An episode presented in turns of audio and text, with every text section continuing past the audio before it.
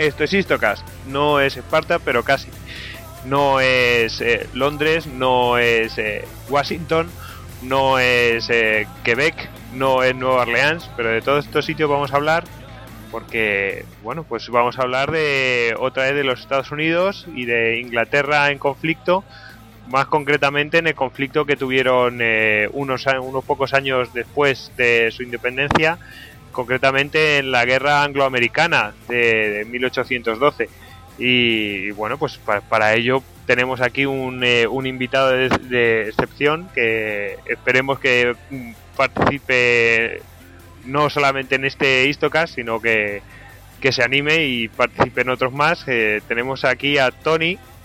Tony, eh, muy buenas tardes. ¿Qué tal? Buenas tardes, Goyo. Muchas gracias y encantado de estar en tan secta compañía. ¿Tan selecta o tan secta? Yo no sé, nosotros somos como una, especie así de, secta casi. Nos estamos aquí, mm, eh, digamos, adoctrinando poco a poco entre nosotros. Eh, nos encanta esto, esto de la historia. Eh, bueno, aquí a, Tony también es más conocido como Coronel Mumbao en, en en internet, especialmente en Twitter, lo podéis eh, seguir en arroba Lord a ver, que lo digo bien, ¿eh? Lord Cirencester. Antes lo he dicho bien varias veces, pero ahora no me salía. Bueno, pues eh, él, él es el coronel Mumbau, eh, ahí en Twitter también, pero vamos, que lo podéis seguir ahí con arroba Lord Cirencester. Lo he dicho perfecto ahora. Y también lo podéis seguir en, en, en su blog, que es eh, Coronel Mumbau, blogspot.com.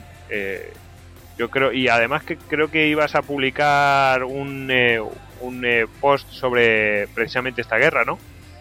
Sí, quería hacer uno sobre las batallas navales de esa, de esa conflicto, ah, vamos, que además esas batallas navales tienen bastante, por lo menos allí en Estados Unidos sí que son bastante um, conocidillas. bueno, que sí que le dan bastante bombos, son las únicas que tienen realmente eh, en, en, la edad de vela, ¿no? Porque no tienen, después ya se pasa otro tipo de, tipo de combates y tal. Y bueno, y... dime, dime.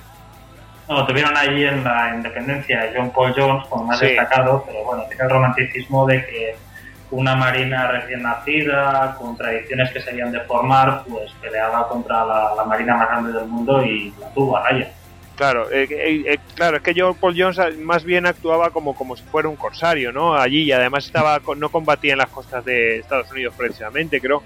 Por lo que tengo entendido, combatía ahí en, en, lo que es entre Irlanda y Inglaterra, ¿no? En ese estrecho y estaba ahí el tío liándose la parda a los ingleses, ¿no? Sí, aparte solo tuvo, hay mucha leyenda, pero bueno, solo tuvo un enfrentamiento ese eh, solo tuvo una batalla destacada, fue esa en que soltó que estaba dándole candela a su barco, le pidió la rendición y dijo rendirme, pero si ni siquiera ha empezado a luchar. Eso queda un poco, un poco épico, ¿no? pero bueno, eh, bueno, y habéis oído ahí una risilla y es que tenemos aquí a David también, de arroba David Nagan para los amiguetes. ¿Qué tal, David? Hola, buenas tardes. Aquí, en una guerra más. Una, una más, ¿no? Una más. Bueno, eh, las guerras explican muchas cosas de, lo que sucede en la historia y como vamos a ver aquí, mmm, intentó ser una solución a otros problemas más bien dinerarios y, y nada, pues eso, que vamos a ver que no solamente es una guerra por territorio y todo esto, sino que, que tiene otro, otros eh, otras razones y, y, otras motivaciones. Y las guerras explican muchas de esas cosas. Eh, bueno, pues eh, nosotros vamos a. Bueno, yo soy Gojix, me podéis seguir en arroba Gojix barra bajas al duero y, mm, y yo quería, pues ya como hacemos en los otros audios, podemos hablar eh, que nos podéis seguir en Google Plus a partir de ahora y ya no lo voy a repetir más, bueno, ya sabéis que está ahí, ¿no? Eh, nos podéis dejar mm, pues vuestro comentario, vuestras preguntas a través de, audios en la, página istocast.com y en esa misma página también nos podéis votar para los European eh, Podcast Awards. de este año, así que nada, que animaos los que no hayan votado, pues a ver si os convencemos para que nos votéis. Y, nada, también os podéis seguir a, nosotros en arroba istocast, en eh, Twitter y en la página de Facebook. Bueno, vamos a meternos en harina y vamos a ver por qué mm, narices en tan poco tiempo después de la independencia, en realidad son pues eh, 30 años, ¿no? Más o menos, 30 añitos. Sí, 30, 40 años más o menos. 30, 30, mm, sí, unos 30 años. Eh, vuelven otra vez a, tener eh, problemas esta gente eh, entre ellos y, mm, y, por qué porque la, situación casi que, habría que explicar cómo es la situación tanto en Europa sí sobre todo en Europa porque es que realmente los, los canadienses y los americanos tenían problemas entre ellos Hombre, yo creo que, en esa época, o sea, cuando una vez pasó la Revolución Americana, digamos que todos aquellos, aquellas personas que eran pro-británicas, que, que había 13 colonias, se exiliaron a, al Canadá británico, o sea, hubo un exilio masivo. Por tanto, digamos que, que, dentro de lo que era América del Norte existían unas 13 colonias, digamos, rebeldes, y luego un, un Canadá británico que realmente tenía como como principal enemigo a, esta, a estas 13 colonias. O sea, para ellos seguían siendo el, el punto rebelde. Así que yo creo que había un cierto expansionismo de Estados Unidos en la región y, Canadá estaba muy, vamos, estaba, era su rival directo en la zona. Tony, eh, ¿tú qué opinas de ello? ¿Dónde estaba el principal problema? ¿Había tanto problema ahí en, en el continente americano o el problema viene más bien en el continente europeo o, por igual? No sé. ¿Cómo, lo ves? Bueno, sobre todo los americanos eh, están aprovechando de que los británicos pues, bueno, tenían un gran problema en Europa, un pequeño gran problema que se llamaba Napoleón Bonaparte. Y también hay que pensar de que en esa época pues ya era cuando empezaba a aparecer la doctrina Monroe, el espíritu ese de América para los americanos, mirar de ir poco a poco quitando los poderes europeos que estaban, estaban en conflicto por las guerras napoleónicas quitarlos de en medio y miraron de aprovechar la ocasión. Sí, David. Sí, bueno, también completando lo que decía Tony, eh, en este, digamos que en este momento de la historia Estados Unidos empieza ciertamente a salir de lo que son sus fronteras y a tener una visión mucho más grande del mundo. O sea, digamos que comienzan a ser una pequeña potencia comercial que empieza a crecer. Y en esta época se da una también circunstancias muy curiosas que empiezan a tener sus primeras intervenciones en el extranjero, concretamente en el Mediterráneo. Es que tuvieron eh, unos años antes de la 812 un, una intervención en, en Trípoli por, por, los piratas berberiscos. Es que directamente mandaron a su flota a invadir Trípoli que fue la primera intervención en combate de los marines norteamericanos. sí. Tony, dime. Por eso el himno de los marines habla de From the Horse of Moctezuma to the Shores of Tripoli. Ah, sí, exactamente. Mira, qué, qué, qué gran, eh, qué, gran eh, apunte. Eh, pues eh, la verdad es que yo no tenía ni idea de eso, pero bueno, es, muy curioso. Em, bueno, el caso es que los Estados Unidos empieza a expandirse, ¿no? O sea, expandirse tanto pues eh, lo que sería territorialmente, que ya empieza a tener conflictos incluso con España, o sea, con todos los vecinos, ¿no? Porque se tiene mucho ímpetu, como ya habían avisado, creo que había un, un militar o un político español que ya avisó que se iba a convertir en un monstruo Estados Unidos, que las 13 colonias si se independizaban iba, iba a ser un, un monstruo difícil de dominar y bueno, ya se vio después. Eh, pero sobre todo eh, se empezó a tener una expansión, como tú dices, eh, David, ¿no? Una, una, expansión comercial que mm. entra en conflicto directamente con, con los intereses ingleses, porque, claro, uno de los clientes de Estados Unidos era Francia, la Francia napoleónica, y claro, esa, ese bloqueo que, que, imponen los ingleses con su Royal Navy, pues, a, claro, a los, a los americanos no le viene bien. ¿Quién quiere apuntar? Eh, porque aquí hay mucho donde rascar, ¿no? Eh, ¿Quién quiere apuntar de eso? Bueno, Tony, adelante. Bueno, eh, es cierto, digamos que, claro, ¿qué mercados le quedaba a Estados Unidos aparte de Europa? Claro. Mucho quizá la parte de la España con la España del Caribe, las posiciones que tenía en el Caribe y poco más. Eh, tenía allí pues una zona donde se podía expandir, donde podía crecer y a la que se veía tenía que renunciar pues por los caprichos del rey Jorge. Claro, no, bueno, y, bueno, es que hay que hay, que recordar que Napoleón lo que quería era, pues eso, aislar a Inglaterra y por otro lado, o sea, ese, ese bloqueo, lo que el, bloqueo continental, ¿no? De que, podríamos decir, ¿no? Y luego eh, Europa estaba en manos de Napoleón, entonces, claro, ¿cuál es el mercado más grande? Así me pongo a pensar, ¿no? El mercado más grande obviamente es el, continental, el europeo, no, no el de la isla británica, ¿no? Y, claro, es que si te cierran eso, si, si la Royal Navy se empeña en cerrarte eso, pues claro, eh, tú tienes que darle salida. Eh, David, ¿tú querías decir algo? Sí, bueno, es que la situación de Estados Unidos en este momento era muy, muy curiosa. Es que realmente era una nación muy joven en un mundo totalmente colonial, en un mundo donde no, hubiera, donde no había naciones realmente comerciales importantes fuera del ámbito europeo. O sea, en cuanto había un conflicto en Europa, irremediablemente Estados Unidos iba a ser arrastrado a él. Lo que pasa es que Estados Unidos todavía no tenía la madurez suficiente para buscar alianzas. O sea, realmente era, digamos, eh, era rebelde para un bando y un exaliado para otro, porque en este momento Francia, digamos que es una república y, digamos que sí que tuvo, antes de, de la 1912, también tuvo algunos asuntos con, con, Estados Unidos. O sea, tuvieron bastantes asaltos de corsarios. La Marina americana tuvo, tuvo intervenciones contra, contra piratas franceses que les entorpecían el tráfico. O sea, digamos que se vio, en el fondo se vio muy arrastrada por la situación. O sea, en digamos que era el, contexto de una guerra mundial en aquel entonces. Eh, Tony. Eso que comenta David de los incidentes con corsarios franceses y así, en la historia americana, es lo que se denomina la quasi war, la casi guerra. No llegó a haber una guerra declarada, pero sí que había un, como un estado de hostilidades. Uh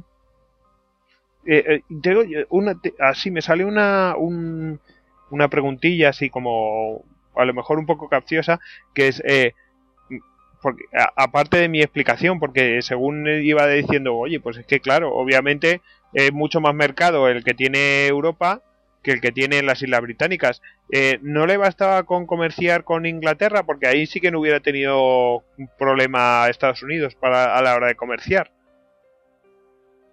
Porque vamos, sería con las reglas inglesas, o sea, Estados Unidos siempre iba a tener una desventaja, no tenía no tenía colonia, no podía, digamos que si sus productos agrícolas los quería poner en el mercado británico, el mercado británico tenía productos agrícolas de África, de la India, incluso de Canadá, del Caribe, que le iban a salir más baratos. O sea, siempre iba a competir en desventajas. Lo único, digamos, eh, mercado viable era Europa. Europa sí que podía recibir de otras naciones más enclavadas sus mercancías y ellos podían comprárselas si no caían en manos del mismo monopolio del que se habían librado.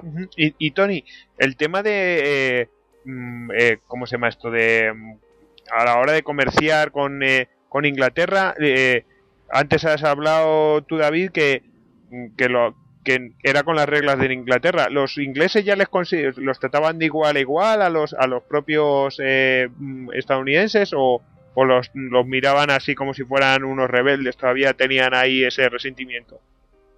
Ya habían habido tratados de paz, se les había reconocido oficialmente, pero imagino que oficiosamente pues aún estaba cierta esquina clavada. Eh, eso, ah, eh, bueno, después hay otra causa, porque claro, eh, cuando Inglaterra estaba en guerra con Napoleón, eh, hay uno de los temas eh, que llama la atención, que es que había incluso habido incidentes en plan mm, reclutar marinos americanos para la Royal Navy británica, ¿no? Y entonces eso llama mucho, mucho, mucho la, mucho la atención. Eso quiere decir que no, mm, oficiosamente no los trataban como, como si fueran de otra nación, sino que los trataban como rebeldes, ¿no? Bueno, se, se miraba. Uno de los grandes problemas en este que motiva este conflicto también, pues era esto, el mirar de marineros desertores que habían abandonado la Royal Navy buscando mejores condiciones en buques comerciantes o hasta en la propia Marina de Guerra americana, pues que miraban de ser recapturados por los británicos todo buque británico que encontrara un buque neutral o de comercio, pues tenía derecho a pararlo y mirar de revisar si dentro de su tripulación habían desertores. Se podía comprobar muchas veces por los propios tatuajes que llevaban los marineros. Hay un caso muy destacado en el 22 de junio de 1807, que es el asunto Chesapeake. El USS Chesapeake era una de las fragatas pesadas de la Marina Americana, una de las ocho que tenía. Y en, su momento, haciendo patrulla por la costa americana, se cruzó con el HMS Leopard. Era un buque de estos, que se llamaba de la cuarta clase, de 50 cañones. Sí, lo que el Leopard le pidió el alto para mirar de revisar pues, si dentro de la tripulación del Chesapeake habían desertores de la Royal Navy. Los mm. americanos pues miraron de ir en tiempo, haciéndose los remolones, hasta que los británicos pues optaron por el argumento inequívoco de descargar una andanada contra Chesapeake. Por sorpresa, sin declaración de guerra y sin nada. Sí, sí, o lo que es un caso belli directamente. Que, y, por cierto, ¿qué, ¿qué les pasó a esta gente del Chesapeake? Bueno, eh, no respondieron al fuego, bajaron pabellón inmediatamente y bueno, la factura del carnicero pues fueron tres muertos, 18 heridos, entre ellos el capitán del Chesapeake, eh, James Barron, y se capturaron a cuatro marinos que habían sido antiguos desertores de la Royal Navy.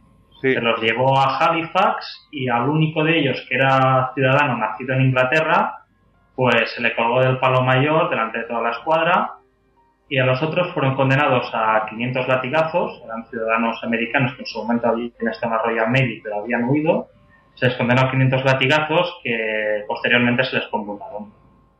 Ajá. Joder, pues eh, ¿cómo se la gastaba la Royal Navy entonces? Eh, eh, bueno, era eso que decía Voltaire de cuando hablaba de cuando los británicos fusilaron al almirante Dean, que era puro les otros, por para animar a los otros. Sí. esta gente, macho, además que no, no, no se andaban, no se andaban eh, eh, con tonterías, porque, hombre, cualquiera se recuerda lo de la Mercedes, oye, no. Eh, no vamos a dejar pasar, dadnos lo que tengáis o, bueno, pum, disparamos, vuela la Mercedes porque le vuela la, eh, la Santa Bárbara y a tomar por saco, eh, básicamente. O sea que la Royal Navy nunca se la. Nunca ha, querido que jugaran con ella ni. Vamos, para nada. Que si tenían que disparar primero, aunque no hubiera declaración de guerra, lo hacían. Y ya está. Es que realmente la Royal Navy dentro de Inglaterra es una verdadera institución. Y puede hacer todo lo que le dé la gana prácticamente. Bueno, eh, había otro, otra serie de problemas, ¿no? Que, los. Eh, bueno, he llegado a leer por ahí que incluso los, eh, los, eh, británicos canadienses habían hablado con. Bueno, habían hablado, bueno, que fomentaban, trataban bien a los indios. de allí de Estados Unidos y bueno que había recillas porque no no, no se llevaban bien los, eh, los, claro, los colonos estadounidenses, bueno, que ya no son colonos estadounidenses, ya son eh, estadounidenses, no se llevaban bien con los indios de allí, de, de Estados Unidos. Eh, no sé si eso es realmente un, una, una causa importante o es una causa mm, pues casi transversal. ¿Cómo lo Hombre, yo creo, yo creo que, por ejemplo, en todo lo que eran los estados que estaban surgiendo en ese momento, lo, lo que empezaba a ser eh, la conquista del oeste, todos esos estados de los Apalaches, empezaron a chocar contra las grandes naciones indias de los grandes lagos, del, del, río Mississippi. Y claro, esto no era como, no era una colonización al uso, no es una colonización como la que ejercía Gran Bretaña en Canadá o, España en, en América del Sur con una serie de colonos que hacen una explotación económica, ¿no? Es que iban a vivir allí y a quedarse con sus tierras. O sea, era un país que se había eh, instituido en aquella misma región y iba a competir directamente con ellos. Y claro, los indios realmente lo, vieron y las naciones indias, en, cuando empezó el conflicto, eh, se alinearon muy claramente con, los británicos y los, y los canadienses. O sea, veían que su única salida era esa. Sí, de hecho ya en la propia independencia de los Estados Unidos hubo mucho más apoyo a los británicos que a los propios eh, colonos estadounidenses, que eran los que siempre tenían los conflictos con ellos. Incluso con, con los españoles se llevan mejor que con los estadounidenses. Pero bueno, que, es que si, te das cuenta de lo que fue el oeste, cuando, cuando España ejercía su soberanía, apenas había conflictos, digamos, con, los indios de como el calibre que tuvieron luego los colonos norteamericanos. O sea, era otro tipo de colonización. Mm, de hecho, una era más económica de explotación de ciertos recursos y fuera, y la otra directamente quedarse con sus tierras. Aunque, aunque es en otra zona, incluso los españoles llegaron a tener eh, alianzas con, con, los, eh, con las tribus autóctonas para hacer frente a, a, los que venían de a los apaches que venían de, de, la zona de Alaska porque esta es una cosa que la gente no conoce pero que es que los apaches no son de ahí de, del oeste de Estados Unidos directamente es que venían de Alaska que habían huido eh, ahora mismo no recuerdo la razón creo que una razón eh, climática que habían que bajaban así eh, para buscar mejores tierras pero claro estaban mucho más como diríamos, asilvestrados que, que las propias poblaciones indígenas que estaban ahí en el oeste de Estados Unidos. E-, eso Dime, dime. De tal, de tal, manera, la historia india de, de Norteamérica es, es, tremenda, porque, por ejemplo, todo el mundo, seguramente les los indios Cheyenne. Los indios Cheyenne eh, los asocia todo el mundo pues al valle del Mississippi, al oeste, pero realmente eran originarios de, de lo que son ahora los estados de, de Georgia, de Alabama, y fue el, poco después de, esta guerra, cuando Estados Unidos empezó a consolidarse, eh, Andrew Jackson, que creo que luego hablaremos de él, sí. ordenó, ordenó que les deportaran. Y ellos le conocen como la, la, marcha de las lágrimas. O sea, un pueblo indio entero fue movido hacia el oeste, llevado con, pues, hacia otros indios que, que realmente, claro, empezaron a tener conflicto entre ellos y, y bueno, acabaron como todos sabemos. Sí. Eh, Tony, tú de este tema, eh, ¿tú crees que es eh, importante ahí para a la hora de declarar la guerra o no? Bueno, fue una, una gota más que ayudó a que el vaso colmara, sí. Digamos que era una razón más para... Sí, vamos, que un pretexto más para declarar la guerra, porque esta guerra, mm, recordemos, es declarada de, por los Estados Unidos a, a Inglaterra. Eh, mm y vamos, que sus razones tendría, bueno, yo creo que el caso de, vamos, un caso belli clarísimo es el de que has mm, mencionado antes, el de Chesapeake, el incidente de Chesapeake. Eh, eso de directamente sin declaración de guerra ni nada, soltar una andanada a un barco, eh, vamos, militar de los Estados Unidos, eso es muy, eso es muy heavy, ¿no? Es un caso belli clarísimo. Eh, bueno, tenemos una, eh, yo creo que mucha parte de, lo que acabamos de decir hay un ya lo hemos digamos contestado pero quería mencionar la pregunta de Sergio Rodríguez Solís Guerrero. Eh, es una pregunta larga pero vamos voy a hacerla en, eh, en, dos partes no la primera es fuimos pagafantas en Estados Unidos otra vez como en, en su guerra de independencia es decir si España colaboró con, con alguno de las dos partes y, y, si recibió algo a cambio o no recibió nada. Bueno, en fin. Eh, ¿Participó en esta guerra de alguna manera España? Tony. La única campaña, la única acción en la que estuvo implicada fue cuando los americanos, ya hacia el final de la guerra, cuando estaban preocupados de que pudiera haber un desembarco en su flanco sur, eh, tomaron Mobile, si no recuerdo mal, estado de Alabama que fue una acción incluyente. La resistencia fue mínima. Posteriormente Mobile la volvieron a asediar los ingleses, pero llegaron las conversaciones de paz y se levantó el asedio. O sea que eh, Mobile era de los españoles porque pertenecería a la, a la Florida, ¿no? Porque... Pues ¿Sí? ¿No? Bueno, estado de Alabama, pero bueno, sí, está en esa misma zona, sí, ciertamente. eh, y, entonces mm, directamente lo, toman los americanos para prevenir una posible intervención de los de los españoles, ¿no? O porque lo que lo que temían los americanos, hay que recordar, bueno, es que esto ya va a enlazar con la siguiente eh, con la siguiente pregunta, porque pregunta, bueno, de esta de Sergio, ¿no? Que pregunta si si en ese momento mm, eh, Nueva Orleans y por lo tanto la Luisiana era ya estadounidense. Hay que decir que, que sí, ¿no, eh, Tony? Sí, eh, Napoleón se la había vendido previ, nos, previamente, nos la había cogido a España mediante el Tratado de San Ildefonso. Hubo un hecho gracioso de que cuando los americanos, eh, decidieron legitimar su posesión de Nueva Orleans, en la plaza de armas de ahí de Nueva Orleans, que estaba allí ondeando la bandera francesa, pues bajaron la francesa, levantaron la española, mm. dieron honores a la bandera española, la bajaron, pusieron la francesa, volvieron a levantarla, honores a la bandera francesa, la bajaron y posteriormente pues le metieron las barras y estrellas pues ya para, para quedarse. Entonces, eh, bueno, ese, por cierto, que eso mm, creo que hay algún cuadre, alguna pintura de la época sobre ese hecho. Eh, creo que está por internet, lo podéis eh, buscar. Yo creo que lo encontraréis fácilmente.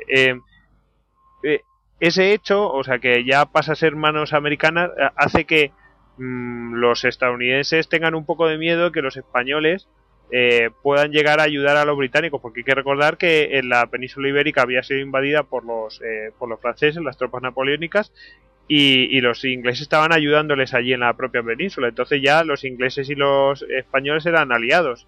Con lo cual los americanos temían que mm, de alguna manera los españoles pudieran intervenir para ahí en la en la en lo que es la vamos eh, en, la, en el continente americano contra los americanos que mm, y por esa por esa razón toman mobile no Sí, el Departamento de Guerra americano tenía un escenario que tenían apocalíptico al final de la guerra, que eran tropas británicas desembarcando en Mobile, tropas españolas procedentes del continente avanzando por México y para culminar todo, pues un levantamiento de esclavos por Nueva Orleans y los estados esclavistas.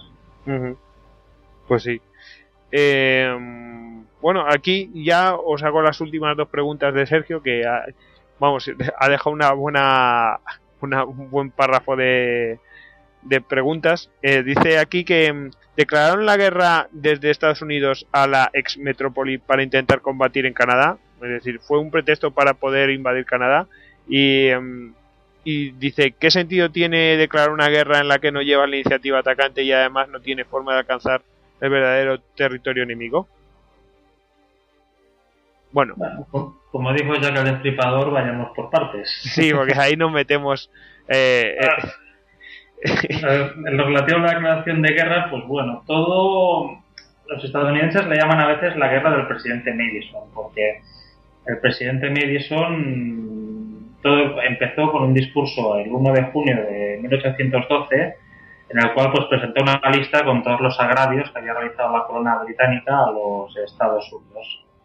Esta lista pues estuvo durante cuatro días debatiéndose allí en las dos cámaras del Congreso y entonces eh, por parte de la Cámara de Representantes eh, se hizo una votación con 79 votos a favor y 49 en contra y en el Senado con 19 votos a favor y 13 en contra.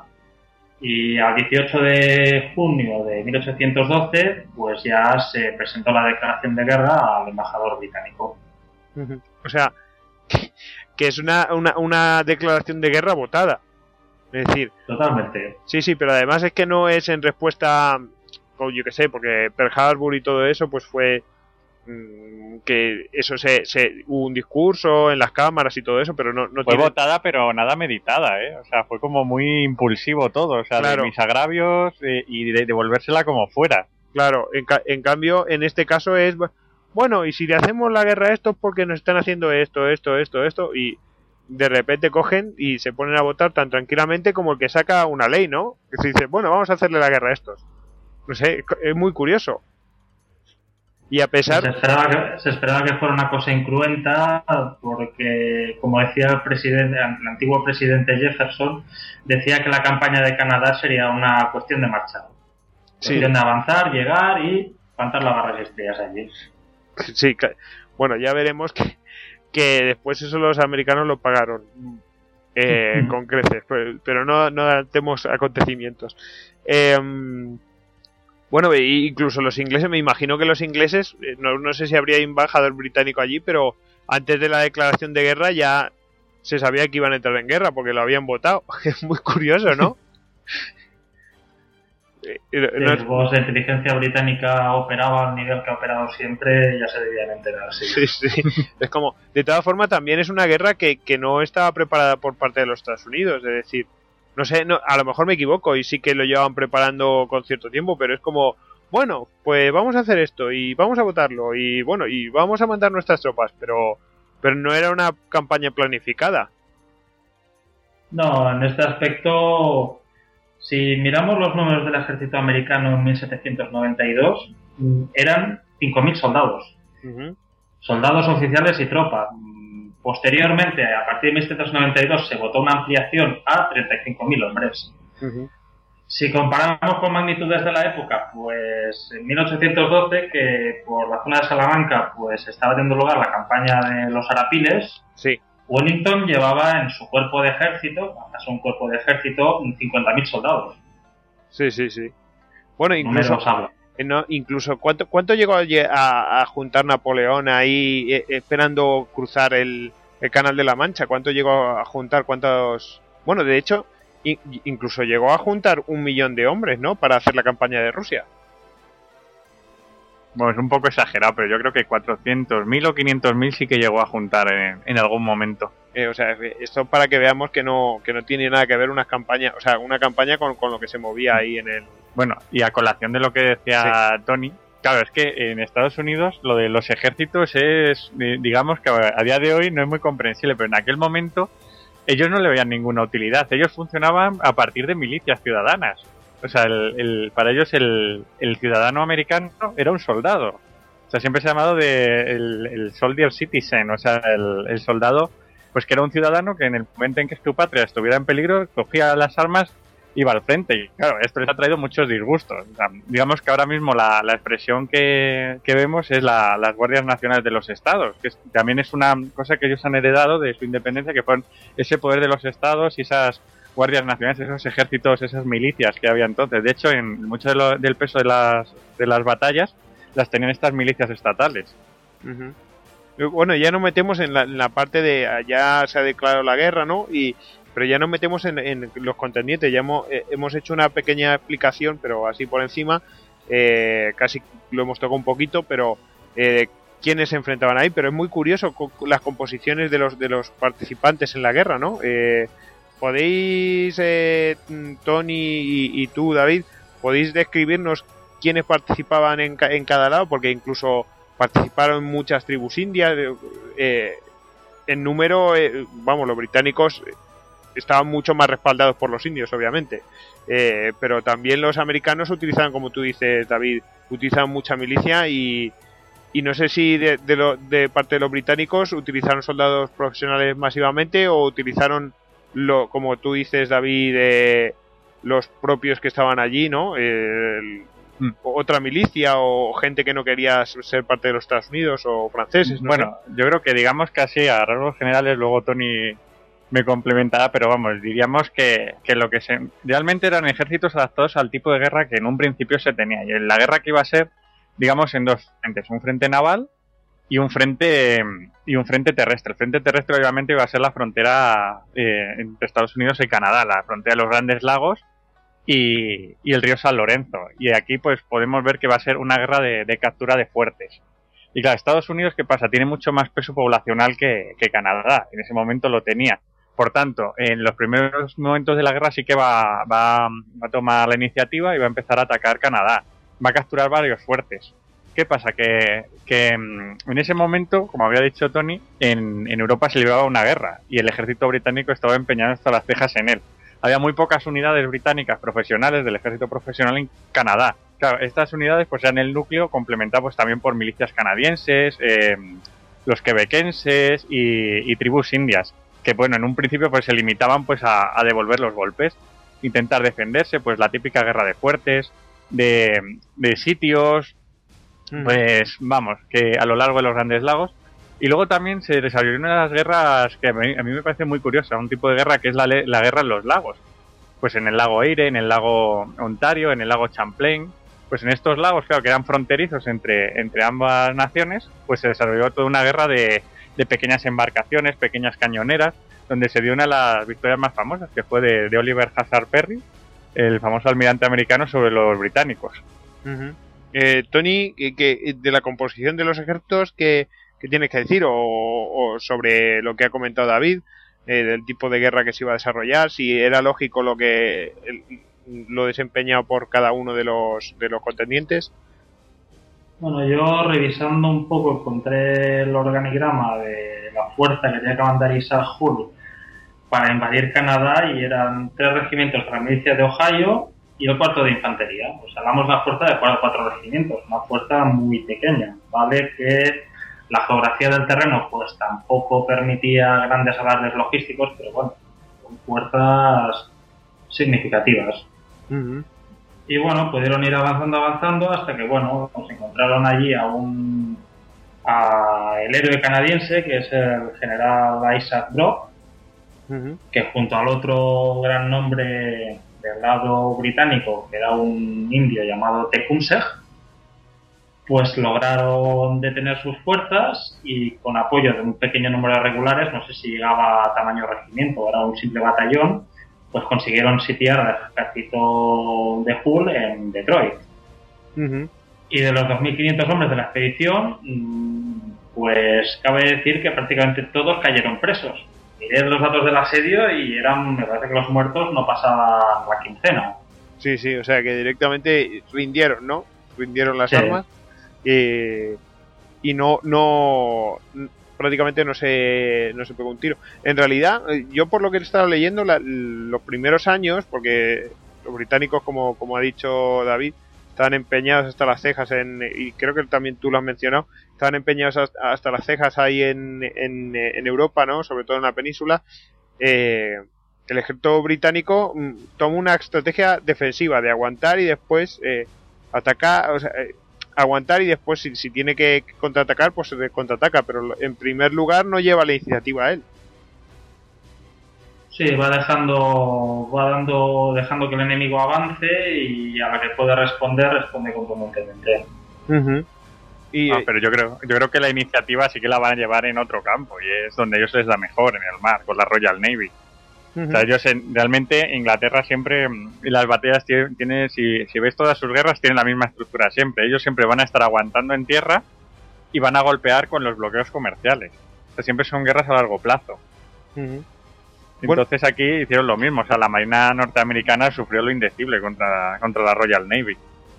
Sí, pero también tuvo su momento, su momento los tuvo bastante bien pillados. Sí, sí, bueno, es que, es que eso también tendremos que comentarlo de las famosas fragatas norteamericanas, que eran una pasada. Bueno, eh, en, este, en esto ya que estamos describiendo cuáles, cuáles son las fuerzas que se estaban enfrentando y ya estamos empezando a hablar de las, de las campañas, eh, vamos a, mencionar que la Royal Navy obviamente tenía una superioridad aplastante, o sea, y por lo que he leído por ahí tenía, eh, creo que empeñados 11, 11 navíos de línea que creo que los americanos no tenían ninguno, que, que tenían que los americanos habían optado más por el modelo de fragatas.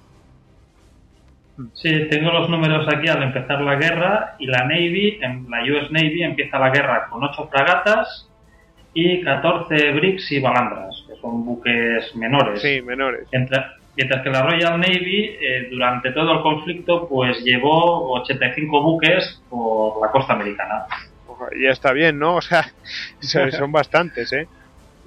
Pero bueno, había que añadir también el uso, porque los, buques de línea realmente contra una fragata, cuando una fragata ve un buque de línea directamente sale corriendo. O sea, digamos que aquí hay dos tipos de guerra naval, o sea, la guerra de bloqueo contra fuertes y, fortificaciones costeras que hacían los buques de línea, claro, que eso era, digamos, fortalezas marinas en sí mismas.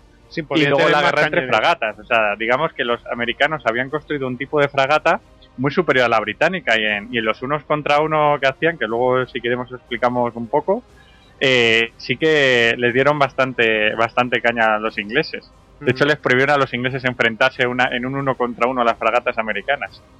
Para no tener pérdidas directamente. Exacto. Em, bueno, eh, Tony, ¿quería mencionar algo sobre esto? Sí, mirando datos también, las fragatas americanas acostumbran a llevar 44 cañones, también cuatro piezas a 24, también alguna carronada. Normalmente podían llegar hasta 56 o 60 piezas. En cambio, la fragata británica media, a principio de guerra, o eran de 38 cañones o a lo sumo 50 cañones. Pero eso ya casi casi son navíos de línea, ¿eh? O sea, eh, obviamente no están tan... Eh, la construcción no es tan robusta y, y no tienen eh, pues eh, esos dos puentes que, que, se, que es a partir de los cual de los cuales se, se, se considera un navío de línea pero mm, estaban muy bien armadas. Eh, mm. sí sí es, eh, tanto la británica menos pero la, la americana daba miedo. O sea la verdad una carronada o sea si aparte de esos 50 cañones si le metes una carronada a la hora de la, de lo que es un asalto no de un abordaje, pues eso da miedo, la verdad. sí, de hecho luchaban muy cerca las fragatas norteamericanas de las británicas. O sea, el tipo de luchas, y viendo la descripción, suelen, suelen hasta incluso enredarse los aparejos de unas y otras, de lo, de lo cerca que se acercan, para utilizar las carronadas. Que digamos que tiran metralla contra las tripulaciones eso, eh, eso mm, eh, claro, yo es que por el tema, el tema naval a mí me, pues me pirra, ¿no? Pero eh, para describirlo, la carronada sería como una especie de cañón mucho más ligero, más maniobrable y se puede girar y bueno, puedes apuntar mucho más fácilmente. Y tuvieron, digamos que su, no su bautismo de fuego, pero sí su momento de gloria en la batalla de Trafalgar, que para muchos pues dio ese punto así eh, a la hora de cuerpo a cuerpo entre los navíos, dio el, eh, la, no la victoria, porque la victoria ya yo creo que estaba decidida, pero sí que ese, ese punto para terminar de aplastar a, los, a, las fuerzas aliadas franco-españolas en Trafalgar, pues fueron las carronadas porque limpiaban directamente las, las cubiertas enemigo, enemigas y, y en cambio los, los franceses ni los españoles tenían tenían cosas parecidas, un obús, ¿no? Pero, pero no era, no era esa cosa tan maniobrable como las carronadas. Eh, bueno, pues em, si queréis vamos a pasar ya a hablar directamente de lo que es la campaña hasta 1814, ya diremos por qué hasta 1814. Y, y nada, a ver quién, quién quiere explicar cómo se desarrolla se desarrollan las operaciones. ¿Tú, Tony? ¿David? Le dejo a Tony. Eh, vamos allá. Pues bueno, después de lo de Detroit, pues es que no dejó de ser un frente relativamente estático, yo te digo, tampoco la geografía no permitía muchos alardes de logística, las provisiones sobre todo venían, tenían que circular por, por entre comillas, mar por los grandes lagos. Y bueno, como para confrontar un poco, he terminado aquí también datos y para hacer una comparativa un poco del liderazgo, Mientras eh, Brock, que comandaba el cuerpo canadiense hasta que murió en Queenston Heights, pues ya era un militar de carrera, veterano y así, su homólogo estadounidense, mandando el cuerpo que tenía que cruzar el, río Niágara y avanzar hacia lo que se llama el Alto Canadá, era el señor Stephen Van Rensselaer. Nombre que, mirando datos por aquí, era un, no era militar de carrera, era un terrateniente muy rico, según datos comparativos, el décimo americano más rico de la historia y 22 del mundo, según unos datos que encontré en una revista, y a ver, 22 del mundo pues me parece un poco, un poco, exagerado, pero bueno. Y bueno, Renslayer probó de cruzar el Niágara, pero con muy poca fortuna. Se intentó, pudo poner una cabeza de puente, pero enseguida fue repelida. Eh, los británicos se contentaron pues ir allí manteniéndolos a raya hasta bueno que en Queenston Heights muere Brock que logra salvar el día también en ese en ese cruce de río pero a partir de entonces pues ya el mando británico recae en el gobernador de Canadá que se llamaba Prevost bueno, un ordenancista porque tampoco tampoco ayudaba era, un genio por decirlo de alguna forma. Sí, que no, que no, era, que no era muy lúcido en, las artes militares, vamos.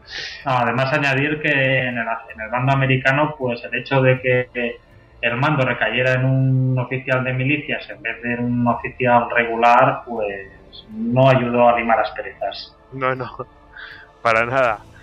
Eh, bueno, eh, mm, eh, a, partir de, la muerte de Brooks, eh, ¿hay algún hecho reseñable ahí que mm, eh, en el tema de las campañas o, directamente se mantienen ahí en actitud defensiva y los americanos no logran pasar, pisar y, afianzarse ahí en Canadá?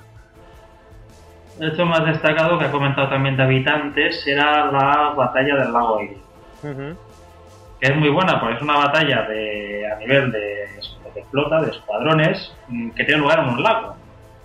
Un lago que he mirado que es de 25.744 kilómetros cuadrados.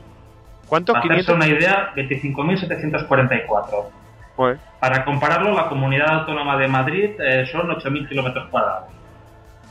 O sea que no es precisamente una bañera. No, no, no, no. Es bastante, sería un mar interior prácticamente. Y solo estamos hablando del Leire, pero también había el lago Ontario, Río San Lorenz. El Michigan, todos eso sí, el sistema de los grandes lagos, que es enorme. es sorprendente, aparte de encontrar los buques que buques diseñados específicamente para esa zona. Si no recuerdo mal, eran más anchos y de menos calado que los buques, por decirlo de una forma, de navegación oceánica, pero igualmente bien arcillados. Sí, yo creo que era para también dar eso tiene un sentido porque obviamente mm, permite acercarse mucho más a lo que es eh, la orilla y permite apoyar cualquier operación en tierra, si, ya sea cañoneando o lo que sea, y incluso puede llegar a hacer algún tipo de desembarco, porque hay que recordar que los buques oceánicos, por ejemplo los navíos de línea o las fragatas, tenían que mandar pues su, su, bote, ¿no? Para tenían que sacar su bote de dentro del barco y, lanzar a las tropas al, a, la orilla, pero de esta manera mm, tiene más sentido que tuvieran menos calado y todo eso. Por eso, vamos, creo yo, vamos, no sé, eh, Tony, ¿tú crees que es por eso? Hombre, aparte de la profundidad del agua, eh, sí, lo veo perfectamente, pero he encontrado, mirando también, no pensemos que la navegación por esa zona fuera, fuera plácida, fuera tranquila. Durante la guerra eh, había, hubo un incidente en el cual dos goletas americanas, una era el USS Scorch y la otra, de cabeza ahora mismo no recuerdo el nombre, pues tuvieron que estar amarradas al lado de un puerto huyendo de la Marina Británica y eh, hubo una tempestad y una ola las hizo, las hizo escorar. y se hundieron. Y de 96 tripulantes de, que había entre las dos naves, eh, solo hubo 6 supervivientes. No pensemos que era una navegación navegar allí en una bañera, un sitio pues traicionero. Y el invierno era muy chungo, ¿eh?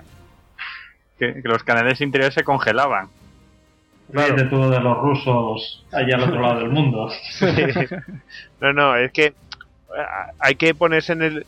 Esto también quiere, pues explica una serie de, cosas, por ejemplo, qué tipo de tropas utilizaban unos y otros, eran no eran tanto ejércitos eh, regulares como sin como tropas que sabían moverse en el terreno, que eran milicias y, yo que sé, indios, o sea, que, que, estaban adaptados a ese terreno, como tú dices, como has dicho antes, Tony, no era un lugar especialmente preparado para mover eh, con gran logística y todo eso, ¿no? No se podía mm, eh, pues desplegar todo eso, ¿no? Eh, es que el, clima allí en invierno era muy duro, que es así, y, y el terreno no era el mejor. bueno, esas, si queréis, describir alguna algún tipo de batallita que haya así en, el, en esos lagos? ¿O conocéis alguna, alguna de esas? Mira, más famosa fue la, la, que, la que hemos nombrado, la del lago Eire. Sí. Que realmente pues fue una batalla, pues como había dicho Tony, muy de, tipo escuadra. O sea, se contaban barcas, o sea, había pues a lo mejor un par de goletas grandes y una serie de, de pequeños botes cañoneros que lucharon y más o menos la batalla, si casi de memoria, fue que la, digamos que la nave insignia americana quedó, quedó aislada del resto de la línea, la dieron bien, la zurraron pero bien bien. Y, y, bueno, fue la segunda nave la que, digamos que derivando un poco, entró en la línea británica, pudo bombardearla y pues seguida por el resto de las naves, pues derrotaron a los británicos, siendo las fuerzas británicas superiores en número. Creo que fue más o menos así la, la batalla. Tony, tú querías... Yo comparativamente tengo aquí los órdenes de batalla. Oliver Hazard Perde tenía bajo su mando eh, tres bricks, eh, cinco goletas y una balandra. Y en cambio Barclay, que era su homólogo de la Royal Navy, tenía dos buques, dos bricks, una goleta y una balandra. Y básicamente, pues bueno, lo que ha dicho David, eh, en principio el viento iba a favor de los ingleses, pero luego pasó a favor de los americanos la USS Lawrence, que tenía una bandera curiosa porque llevaba una bandera negra que ponía una frase, Don't give up the ship, no rindamos el barco. eran las últimas palabras del capitán Lawrence, el capitán del Chesapeake, eh, antes de que fuera, de que muriera, cuando su buque fue derrotado por la HMS Sham. Sí, o sea que estaban recordando una afrenta anterior. Vamos. Mm. Pero es que para continuar con las anécdotas del tema de banderas, cuando la Chesapeake, tiempo antes, salió a luchar contra la Shannon, salió con una bandera que ponía Free Trade and Sailors Right, libre comercio y derechos de los marineros. Qué reivindicativo. Sí, sí, que es verdad. Qué increíble. Esto ahora mismo cualquiera diría que eso era una manifestación o algo así, no sé. O sea, ya a lo mejor me meto en un terreno que no debería, pero vamos, de cómo motivar a los marineros, ¿no? De para que combatieran, en fin. La guerra espera que todo hombre cumpla su deber. Exactamente, esa es la de la famosa de Nelson. Sí, sí, de Trafalgar. Pues mira, tomaron tomaron nota de eso de, de, ese mensaje, ¿no? Que, que, hizo a la flota justo antes de entrar en batalla, ¿no? Pero le dieron ese el 2.0 que es directamente ponerlo de bandera. Para que lo viera todo el mundo nada de mandar un mensaje no no ahí que todo el mundo lo vea. Esta es mi bandera en fin qué curioso. Em, lo que también es muy bueno es el mensaje que envió Oliver Hazard Perry a, jefe del ejército del ejército de tierra que podría ser casi un tuit. Eh, querido general hemos encontrado enemigo y son nuestros dos buques, dos bricks, una goleta y una balandra. Soy yo afectuosamente Olivier Hazard Perry. en aquella época eh, eran unos sobrados, ¿eh? sí. De todas formas, muy militar, ¿no? Así, conciso y eh, muy descriptivo todo. Sí, le está diciendo, tenemos todas sus fuerzas en el lago Ire. Claro. Em, eh, Posteriormente, todos los buques capturados de la Royal Navy los emplearon para llevar más tropas a, a la otra orilla y retomar Detroit. Eh, oye, pues eh, de esa manera le salió bastante bien, le dio el dominio en la zona. Eh, en, el, en el tema ya oceánico, mm, ¿hubo algún tipo de combate en ese, en ese momento o ya más posteriormente, a partir de 1814? No, solo empezar la guerra ya, ya hubieron. Yo creo que fue el mejor momento de la Marina Americana, porque enlazó tres victorias seguidas que le comió mucho la moral a los británicos. Ya solo empezar, el 19 de agosto el Constitution capturó y quemó el HMS Guerrier, una fragata británica que en su momento los británicos habían capturado a los franceses, puesta a su servicio y ahora pues ya pasó a mejor vida. Dos días después, la United States eh, venció a unas prácticamente a la altura de las Islas Canarias, no muy, no muy lejos de Tenerife, o sea, ya vamos a cierta distancia, venció al HMS Macedonian, cuyo mascarón de proa está en una en el Museo de la Marina Americana, o si no en uno de los altos cuarteles, pero me suena haber visto la fotografía. Y ya la última, que tuvo lugar en la altura de Brasil, fue la victoria del Constitution contra el HMS Java. Es muy, curioso, ¿eh? Porque no uno piensa que, el combate sería ahí pegado a la costa este, ¿no? Pero no, ¿no? Están que si en Tenerife, que si en Brasil, ¿verdad? Hombre, las fragatas están diseñadas para eso, o sea, eran prácticamente, tenían que hacer la lucha por todos los océanos. Hmm, me recuerdo un poco a la película esta de Russell Crowe, ¿cómo se llama esta? Master and Commander. De Master and Commander, que, se está dando ahí persiguiendo. Master and Commander está inspirada en el USS Essex. Claro. Que intentó ir hacia el Pacífico para atacar balleneros británicos. ¿Por qué? Porque muchos balleneros británicos llevaban patente de corse británica y atacaban los buques americanos. Sí, ya, que estaban ahí, atacaban a los. Claro. de hecho, la fragata es la nave corsaria por excelencia. O sea, tiene que atacar el comercio. Atacando el comercio del enemigo es como le hundes. El mar no sirve para hundir barcos a lo loco. O sea, hay que saber dónde hay que hundir y dónde atacar. Y son las rutas comerciales. Sí, sí. Bueno, pues eh, ya vemos ahí que, que, los estadounidenses llevan la iniciativa, pero ya que se nos, se nos está echando un poco el tiempo encima, porque Así empezamos a hablar, empezamos a hablar, ya casi llevamos una hora hablando. Eh, pero ¿qué pasa? hay un cambio de tornas. Antes de que mm, hable de cambio de tornas, eh, ¿nos dejamos algo? ¿Queréis comentar algo sobre esta etapa? Mm, no, por mi parte, bueno, ya la Royal Navy decidió inmediatamente en respuesta pues hacer cinco fragatas de 40 cañones de 24 libras. Sí, tomar buena nota de lo que pasaba ahí y, aprender de la lección. Bueno, lo que, lo que pasa es yo que... lo único decir, bueno, que, la Constitución eh, sigue anclada en el puerto de Boston, es uno de los récords más antiguos que se conservan. Anda, pues, pues sí, probablemente. Sí, la tengo ahí en Facebook. pues nada, la, recomiendas, ¿no? Totalmente, aparte es un barco que lo, tiene pinta de estar muy bien cuidado, que van haciendo muchas actividades y hombre, tiene su, tiene su encanto. Pues sí, una, mira, ahí tenemos una fragata de guerra, después en Portsmouth tenemos el, el Victory, ¿no? Y tenemos una, bueno, está bien porque tenemos el, un navío de línea, una fragata, pues eh, es que no sé qué conserva mucho más, ¿eh? De esa época, es muy curioso. Mm. Eh, porque después ya vino la, la máquina de vapor y se acabó, se acabó la historia. Ya empezamos con la era de los, de los acorazados y, el motor de diésel y tal.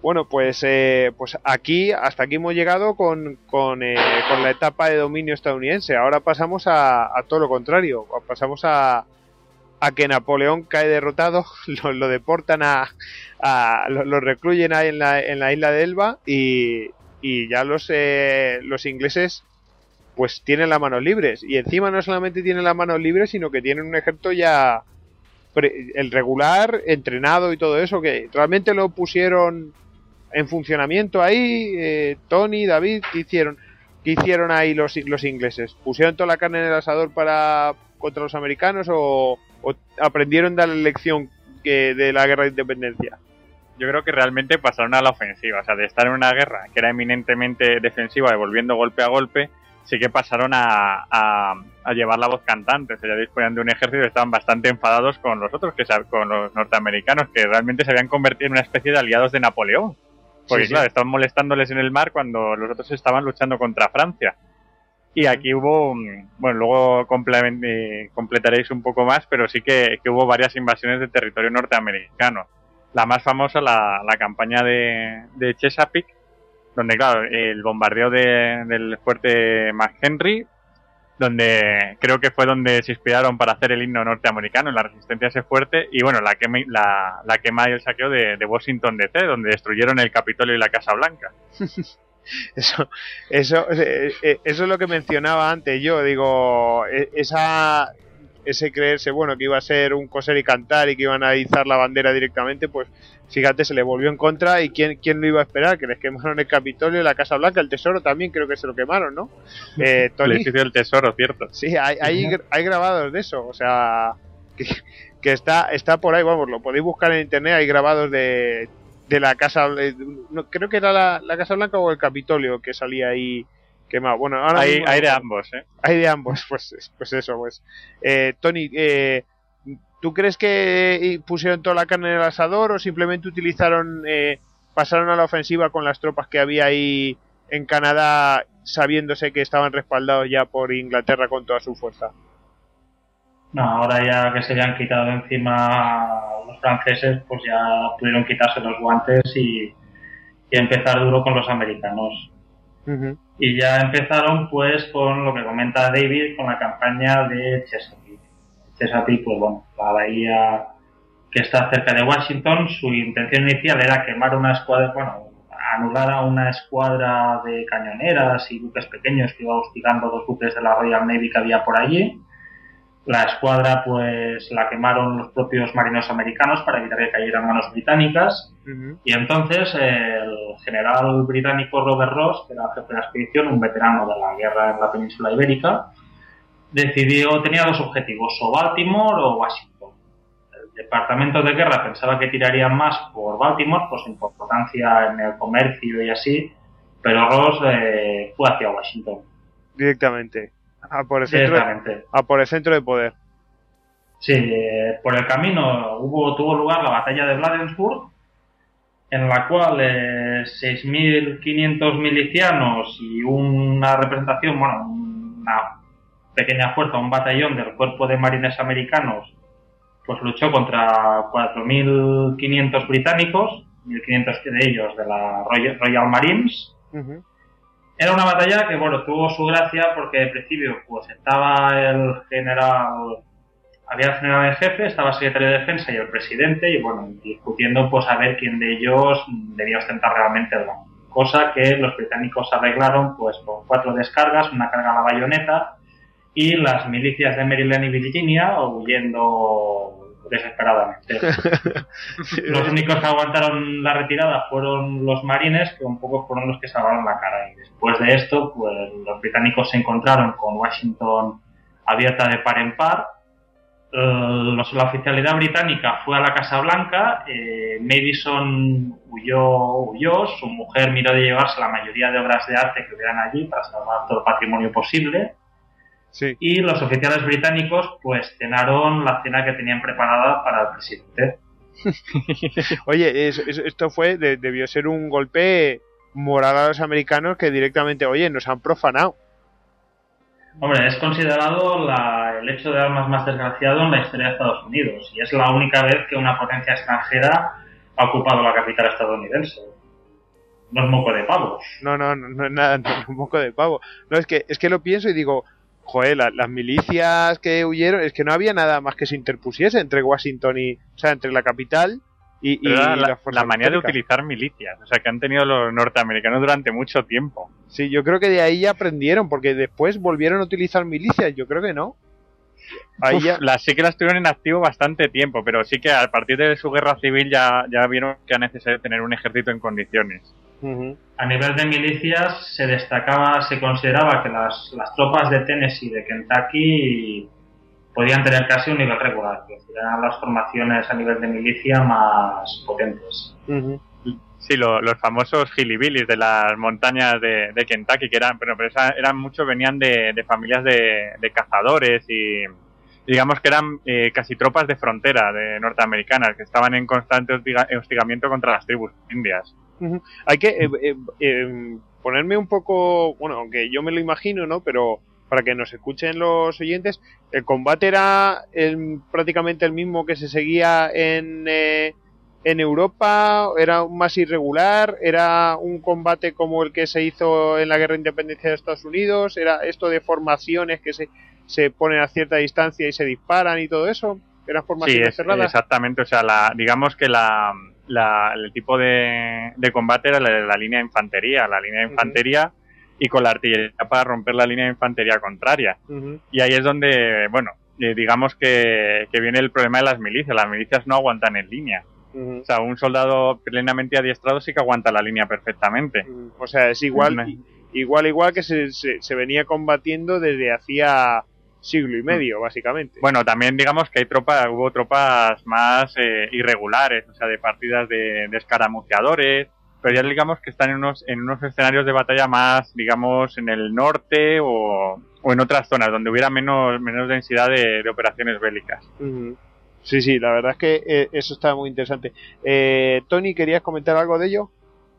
Sí, bueno, las unidades de hostigadores estaban más por el frente esto canadiense pero la, gracia un poco de batallas como Bladenburg o, Nueva Orleans es el hecho pues de ver formaciones allí en líneas de batalla y añadir pues de que gran parte de la artillería británica de esa fuerza expedicionaria en el Chesapeake eh, en esa batalla habían 60 lanzacohetes con lanzacohetes qué curioso.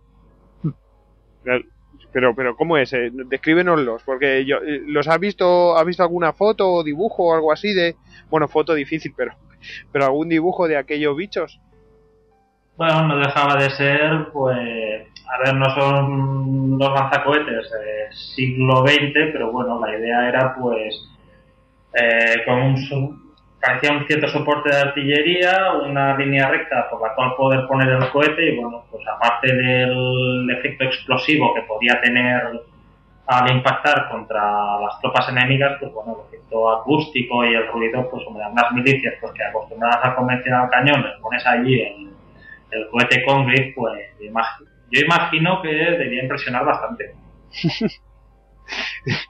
bueno. Eh, Algo así como una mascleta. Sí, sí, no, sé. Curioso. Sí, sí, es muy, es muy curioso, muy curioso. Que, eh, fíjate, en el, en el anterior Istocas hablamos de, de la utilización de la pólvora, ¿no? En forma de cohete por primera vez en, un hecho militar por parte de los de, los chinos, pero claro, ¿cuántos siglos antes? Esto, claro, lo evolucionaron mucho más, pero bueno, eh, es curioso, ¿verdad? eh, bueno, pues eh, cogen, toman Estados, o sea, toman la capital de Estados Unidos y, ¿qué hacen? ¿Qué hacen con, eh, bueno, hemos dicho que la habían quemado, que así por dimento, pero abandonan la capital y todo eso. Bueno, antes añadir la anécdota de que hubo muchos edificios que se quemaron, el tesoro, como comentaba.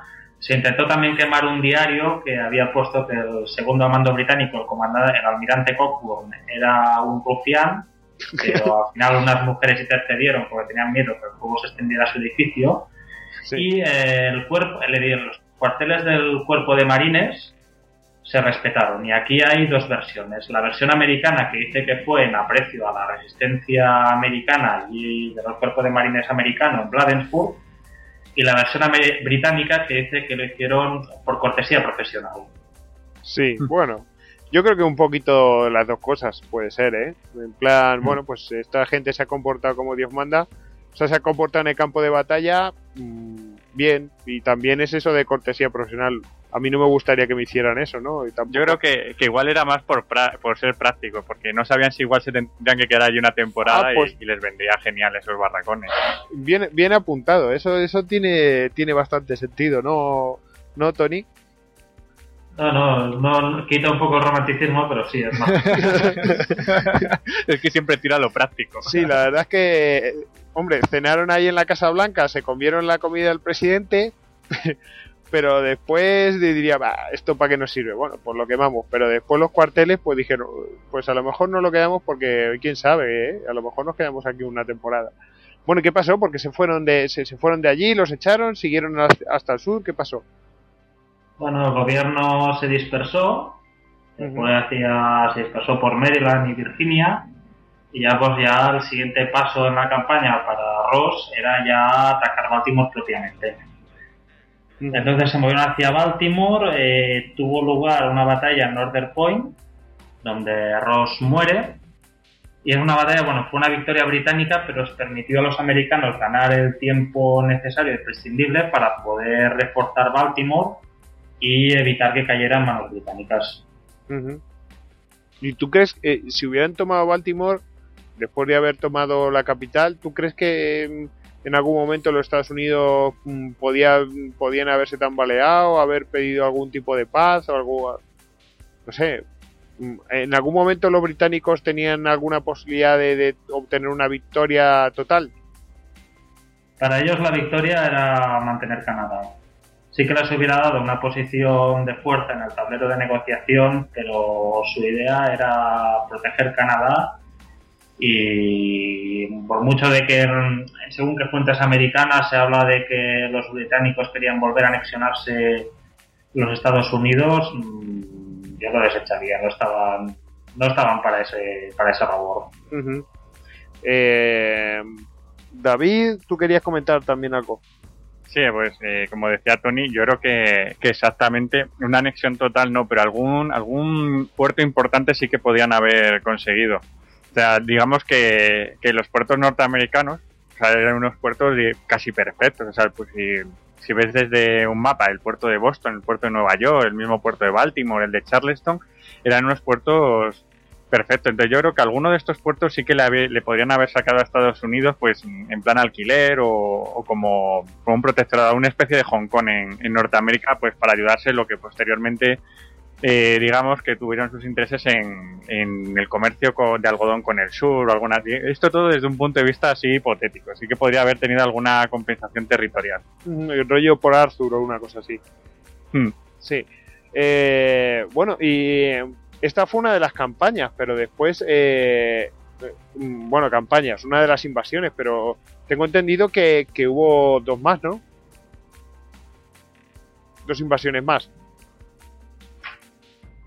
bueno, propiamente hubo la que desembocaría de Nueva Orleans y sí que en el Niágara se miró de, volver a operar en otra vez en 1814, aprovechando pues los efectos colaterales de la campaña de Chesapeake, pues los británicos miraron de recuperar el terreno perdido.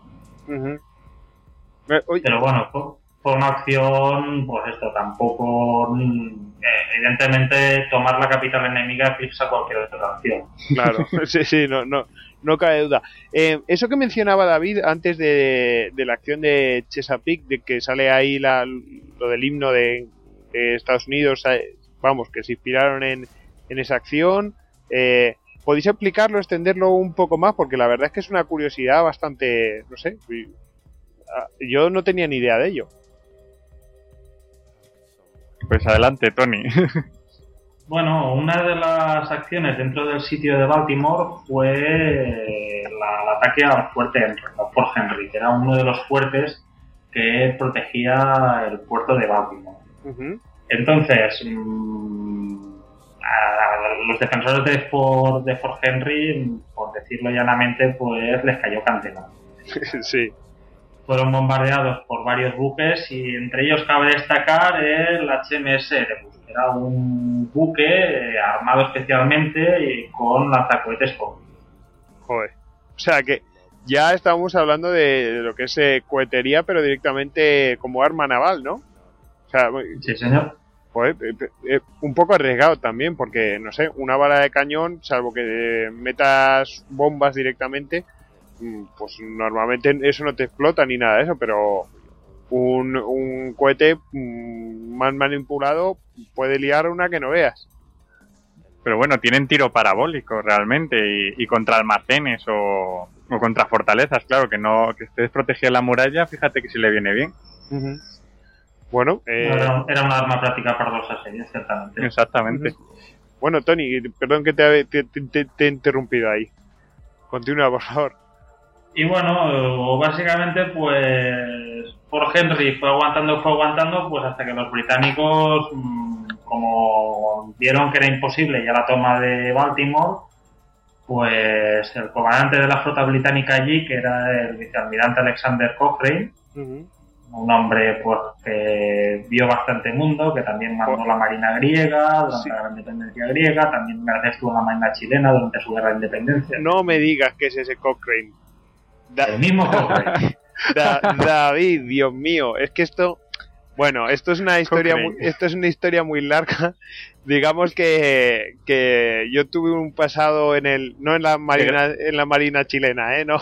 Gregorio por los foros, sí. Sí, sí, sí, sí. Estuve, estuve en, en un foro, ¿no? De, pues de historia militar y había un tipo que me llamaba, eh, bueno, que se metía siempre, yo era muy aficionado a la, historia naval, ¿no? Y, y, el tío siempre se metía ahí con, los españoles y no sé qué, y, y, está todo el rato dando por saco, lo que llamaríamos un poco un troll, ¿no? Y, y para él su héroe de, toda la vida y está todo el día que no acababa con ese tío, era, era el almirante Cochrane, que era, pues eso, pues un héroe chileno, pues. Yo, yo creo que vamos, en ningún sería un gran marino y todo eso, pero eh, bueno, que eso es un poco discutible porque alguna de sus acciones trajo mm, cola, pero vamos, que, que, que, la gracia es que ese tío no, era más que un mercenario, porque mm, creo que incluso tuvo algún problema en la propia Marina Británica. Eh, no, tuvo un escándalo con un tema de compra de valores con información privilegiada, me parece. Sí, sí, sí, sí, o sea, es muy, es muy curioso.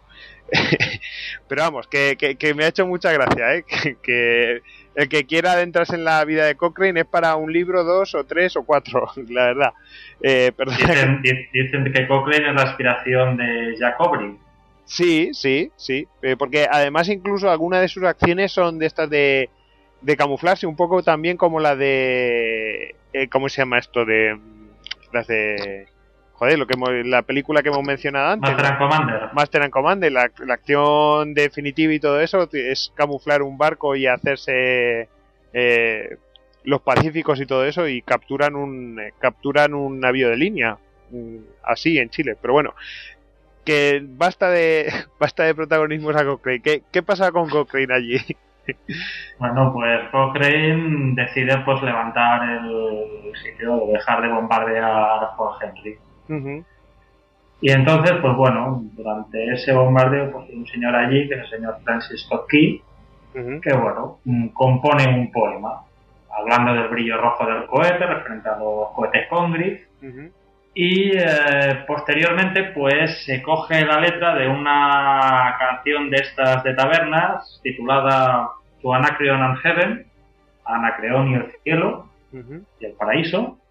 Y bueno, pues ya tenemos eh, la melodía de la, Star Spangled Banner, la bandera tachonada de estrellas. que en principio la hacía servir la Marina Americana hasta que en 1931 fue declarado el himno nacional. Claro, eh, pero empezó como desde la Marina, ¿no? Sí, señor. Ah, pues fíjate, como la bandera. Es que esto siempre es típico, porque realmente los que representan en el mundo a, a un país son los que van al extranjero y los que se van. ¿Y quiénes hacían eso? La Marina mm, de un país. Es decir, por ejemplo, la bandera española inicialmente fue. Eh, la, que creó Carlos III era solamente para la Marina de Guerra y, y, y esa, eh, a través de esa bandera era como nos conocían y terminó siendo pues la bandera de, la nación. Es muy, es muy curioso eso, ¿eh? ¿eh? ya son dos casos que, me encuentro de esa manera. Que la, importancia de la Marina como, como embajador, ¿no? Es curioso. Bueno, eh, y terminó siendo el, himno norteamericano, qué curioso. Bueno, eh, entonces ya si queréis pasamos a la, a la, a la tercera invasión, a la, al, a la campaña en Nueva Orleans porque es muy, muy curioso también que, que nosotros pensaríamos que si los combates son así en Canadá y todo eso, como cómo es que llegan hasta ahí. Eso me, yo ahí tengo una pequeña teoría. No sé si explicarla antes o explicarla después eh, si, la, si la veo corroborada. No sé. Me atrevo con ello. Yo creo que ahí lo de Nueva Orleans iba a ver si podían atacarle por la espalda a los estadounidenses como en eh, como hicieron los españoles eh, mm, en la guerra de independencia, tomar eh, Nueva Orleans y hacerse con el Mississippi. Y desde ahí empezar a darle cera a los estadounidenses. Es que el Mississippi es la llave de América, o sea, realmente. Y eso es en todas las guerras que ha habido en Estados Unidos, bueno, luego posteriormente en la guerra de secesión, o sea, realmente en mitad de la guerra se, también se atacó Nueva Orleans para conquistar el Mississippi. Sí, sí, efectivamente, era, era lo que buscaban, eh, eh, todos esos combates. De hecho, la, guerra se ganó ahí, dice, por, lo menos estuve... Eh, es que de hecho tuve una charla con, con Javier Veramendi hace poco eh, y hablábamos de eso, de qué curioso que el Mississippi es la llave de Norteamérica, como tú dices. es que no es solo un río, es un sistema fluvial entero, o sea, del Ohio, el Cumberland, son muchísimos ríos los que, los que se pueden controlar desde ahí. Claro, y el transporte de tropas pues eh, y suministros es mucho más fácil. Eh, tú, Tony, ¿tú ves que, que, la, que esa era la razón de, mm, de, de esa invasión? Bueno, aparte de las facilidades logísticas que te daba Mississippi para transporte de tropas y de provisiones, también colaboraba el hecho de que toda la fuerza expedicionaria que saltó a, desembarcó allí procedía de Jamaica y las posiciones caribeñas británicas. tenían allí proximidad a un punto de encuentro desde el cual pues podían golpear allí a Mississippi. Y eh, bueno, pues eh, si queréis pasamos a, a describir lo que es la campaña esa. Eh, ya habían tomado Movila, ¿no? Previamente los norteamericanos. Sí, preventivamente. Preventivamente, pero vamos, que Movila no era un lugar, o sea, era un lugar estratégico para impedir que los españoles actuaran, pero realmente el punto importante era la entrada del Mississippi, que era Nueva Orleans. Eh, mm. Ahí entra un tal Andrew Jackson, ¿no? También. Andrew Jackson, futuro presidente y también conocido bebedor. Sí. Oye, Inauguró la saga de, generales americanos combativos y bebedores, que luego sería, seguiría Ulises S. Ulises S. Gran, exactamente. Todo el mundo piensa en ese. En fin. Eh, bueno, pues si, queréis describimos la, lo que fue esa invasión. Venga, ¿quién se atreve? Yo mismo. Venga, adelante, Tony. Mira, eh, ya entraba dentro de la idea de los británicos, pues mirar de dar un, por usar un poco el símil churchilliano, un golpe al bajo vientre. sí. Que representaría Nueva Orleans. Y bueno, se había estado barajando nombres para personas que pudieran comandar esa expedición. Llegó a sonar Wellington, que lo desachó, y bueno, si no podía ser Wellington, pues podía ser su cuñado, que era el general Edward Pakenham. En su momento, pues bueno, mandó un cuerpo de ejércitos en la península y bueno, destacó bastante en la batalla de los Arapiles. Entonces se empezó a reunir tropas allá por la zona de Jamaica y las Indias Orientales Británicas y bueno, posteriormente pues se decidió pues ir hacia New Orleans, conseguir allí Nueva Orleans, conseguir la llave de, del Mississippi. Andrew Jackson estaba allí, bueno, estaba allí, ya había estado luchando contra tribus indias que había en la zona, habían sido armadas por los británicos, y contó pues con el apoyo de un personaje curioso que era Jean Lafitte, que podríamos decir que era el último, el último pirata del Caribe. Sí, Jean Lafitte era un francés, eh, no se tiene claro su origen, se dice pues, que era un judío que huyó de Francia para evitar caer en las manos de la, de la Inquisición. Y bueno, se montó una especie de, en los bajos fondos de Nueva Orleans, en la zona pantanosa de allí, pues montó lo que se llamaba Barataria, una especie de reino pirata. Estuvo en su momento pues vendiendo armas a los rebeldes en México, que estaban levantándose contra la corona, y también metido en el tráfico de esclavos. Él no tenía que recurrir a lo que hacían los esclavistas, que era hacerse amigo de un jefe nativo que les proveyera de esclavos. Él simplemente atacaba cualquier barco que no estuviera protegido, cogía el cargamento y bueno, nunca se habla de, de lo que pasaba con los prisioneros. Pero bueno, siendo pirata ya se puede imaginar. Entonces, ese hombre tuvo su. vivía muy bien con los franceses. Cuando llegaron los americanos, pues el gobernador americano hay la anécdota de que sacó un cartel con su efigie ofreciendo 500 dólares por su captura. Sí. Y al día siguiente mm, la ciudad estaba llena de carteles eh, con la efigie del gobernador ofreciendo 5.000 dólares de recompensa. es que Nueva, Orleans es... muy curioso, es una ciudad que es un poco así, es un poco ciudad sin ley. No digo que ahora sea una ciudad sin ley, sino que mm, lleva un ritmo diferente al resto de... Es bastante independiente en ese sentido, ¿eh? lleva un ritmo es caribeña. Sí, sí, es como una ciudad caribeña y ahí están los caciques de la zona que son los que mandan. En fin, seguimos, seguimos.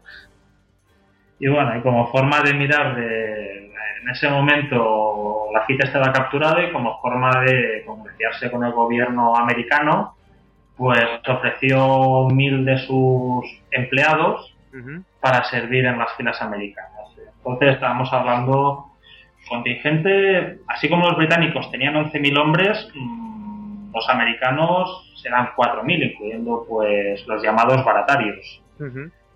Entonces, mmm, por hacer un símil futbolístico, eh, ¿qué hizo Andrew Jackson visto esto? Mm, se metió en autobús. Entonces, la ruta principal para ir a Nueva Orleans, mm, con tropas regulares en línea de batalla, era una línea recta eh, que por un lado estaba flanqueada por el propio río y por el otro por una serie de pantanos. Sí.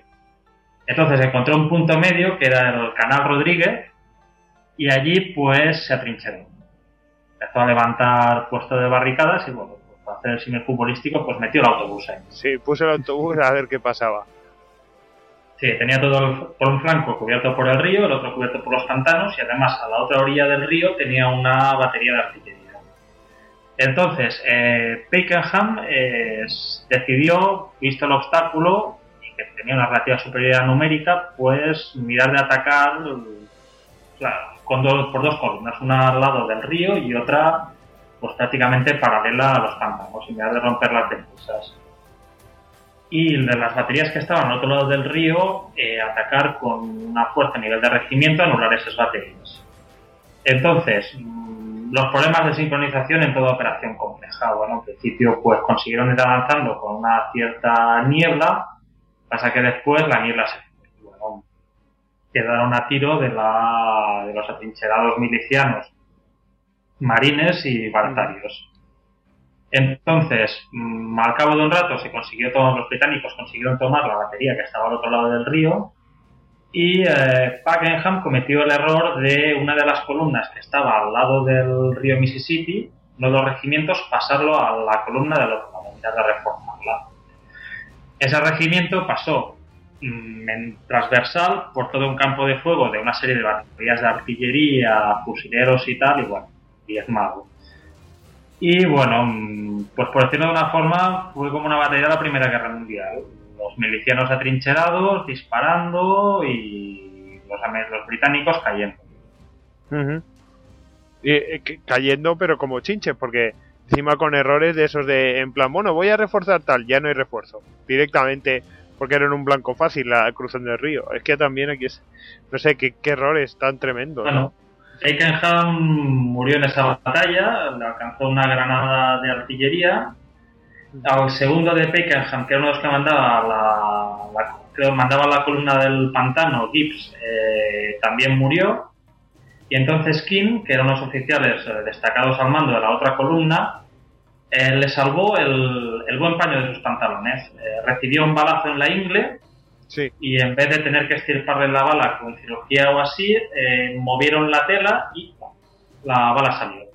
O sea que, que sí que le produjo herida, pero no, no traspasó el pantalón no llegó a traspasarlo. O sea, al fin y al cabo un buen sastre hace mucho. Sí, sí. qué fuerte, ¿no? Esto, qué curioso. Que... yo, lo leí y me quedé en plan. Qué, qué curioso. Antes, eh, habitualmente eso era, mm, aparte de que te atravesaba, incluso se podía llevar parte de ropa, infectar todavía más lo que era la herida. Hay que recordar que no, hay, no había penicilina ni nada de eso. En fin, mm. qué curioso. La, la verdad que volvió a nacer. David. Sí, quería que hubo muchísima mortandad de oficiales en esta guerra. Sobre todo británicos. Sí, sí, o sea, es tremendo porque has comentado las batallas anteriores en Canadá y aquí, o sea, es tremendo. O sea, se ponían ahí a la cabeza de sus tropas o, directamente hacían como en otras guerras y se ponían su traje de, oficial para ser identificados. Sí, es súper curioso. En, en eh, creo que en la guerra de los siete años, que es cuando pierde los franceses pierden Quebec, ¿no? Eh, eh, en, eh, en, el asalto, ay, no me acuerdo de la ciudad, bueno, da igual. El, eh, me acuerdo de Wolf, el, eh, el general Wolf, sí, recibió un tiro en, el pecho y caput directamente. y era el tipo que comandaba todas las tropas, o sea, que era la, cabeza visible del ejército británico en la, en la guerra de secesión americana sí que, por ejemplo, eh, en, el, en, el, en el sur de... Estaron al norte porque disparaban directamente a sus oficiales, como iban en perifollados, así como en plan caballeros sureños, pues se les veía desde lejos. Y, protestaron, eh, oye, deja de disparar. Y los ingleses y los británicos también con los americanos en la guerra revolucionaria. Es una curiosidad, ¿eh? que en esa época sí que los, los oficiales se ponían a mando de las tropas y se les distinguía muy fácilmente. Entonces, para los francotiradores es que era, eran carne de cañón. Sí, sí. Em, bueno, total, que, que la. Que ya vemos el resultado de la batalla y es que los británicos fueron derrotados, ¿no? Podemos decirlo así directamente. fue una derrota estratégica y la victoria, la victoria más destacada de Estados Unidos en esa guerra. Realmente era, era un golpe peligrosísimo contra Estados Unidos que hubieran tomado Nueva Orleans y que se hubieran hecho con el Mississippi. Realmente hubiera cambiado muchísimo. Bueno, no hubiera cambiado, es que hubieran puesto las cosas. Realmente se hubieran puesto las cosas peleagudas para los Estados Unidos. Sin embargo, fue una derrota para los británicos y mm, digamos que mantenía el status quo de, del resto de la guerra. Eh, podemos decirlo así, ¿no? O sea que podían haber ganado mucho los británicos, pero sin embargo se quedaron las cosas como, como estaban. Lo único que ya los contendientes quedaron más hastiados. Bueno, tampoco, si hubieran conseguido, si hubieran vencido los británicos, pues la verdad les hubiera servido de poco porque la paz ya estaba prácticamente firmada. Hmm. Ah, eso es, eso es otra cosa que, he leído, que es que eh, la, la, paz se había firmado antes de la batalla. Lo que pasa es que, claro, por, por el tema de, pues de, de aquella época, de la logística y todo eso, mm, la batalla se, se celebró que no llegaron las noticias, parece ser. Eso no sé si... No, la, paz la había firmado el regente británico a finales de diciembre de 1814. La batalla fue el 8 de enero de 1815. Sí. Y el Congreso americano no votó a favor, creo que hasta febrero de 1815. o sea, increíble la cantidad de muertos. Es, es, absurdo. No, no, sé, no sé cómo lo veis vosotros. Es que esto es increíble. O sea, me parece, vamos, sobre todo por parte de los británicos, que era como, bueno, no sé, eh, ¿qué iban a hacer de más si no iba a dar tiempo a mucho más? Si ganaban... Pues, un golpe de mano, que siempre no vendría mal, igual, pues si conquistan la ciudad lo hubieran quemado y les hubieran fastidiado el comercio a los americanos. no sé, o sea, pero ya firmó la paz. O sea, no, yo no le veo. Mira, que te quitan lo bailado.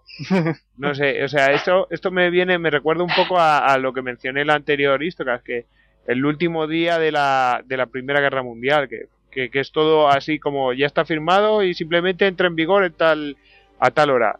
Y entre medias los oficiales eh, aliados, especialmente los americanos, mandarán a morir un montón de gente simplemente para conseguir más gloria y más, y, no sé, que sí, con decoraciones y que, y que en la academia militar le estuvieran en consideración, sí. Claro, no sé. Pues puntos, eso pasa en todas las guerras. Sí, es muy fuerte. Incluso en la de Irak, en la, en la guerra de 2004, eh, los, los, oficiales pedían misiones que no eran tan necesarias simplemente para que, para que se saliera su expediente. Qué fuerte. En fin, bueno, estas cosas seguirán sucediendo. Eh, bueno, entonces eh, queda, de esa manera y se firma la paz y eh, se vuelve al status quo previo a la guerra, es decir, que los territorios que tenían los británicos que habían conseguido y los americanos lo que habían conseguido de Canadá los devuelven unos a otros, ¿no? Sí, el status quo ante Bellum y nadie gana ni nadie pierde. David. Pues yo creo que, o sea, la, paz o sea, era la, la, obvia en ese momento. O sea, eh, Inglaterra era una guerra que no quería eh, y Estados Unidos hizo una guerra que no podía ganar en, ninguna manera. O sea, que fue la paz que, era justa y necesaria en esos momentos. Pero siempre se puede decir que fue la, la guerra del, del, lo que hubiera podido ser.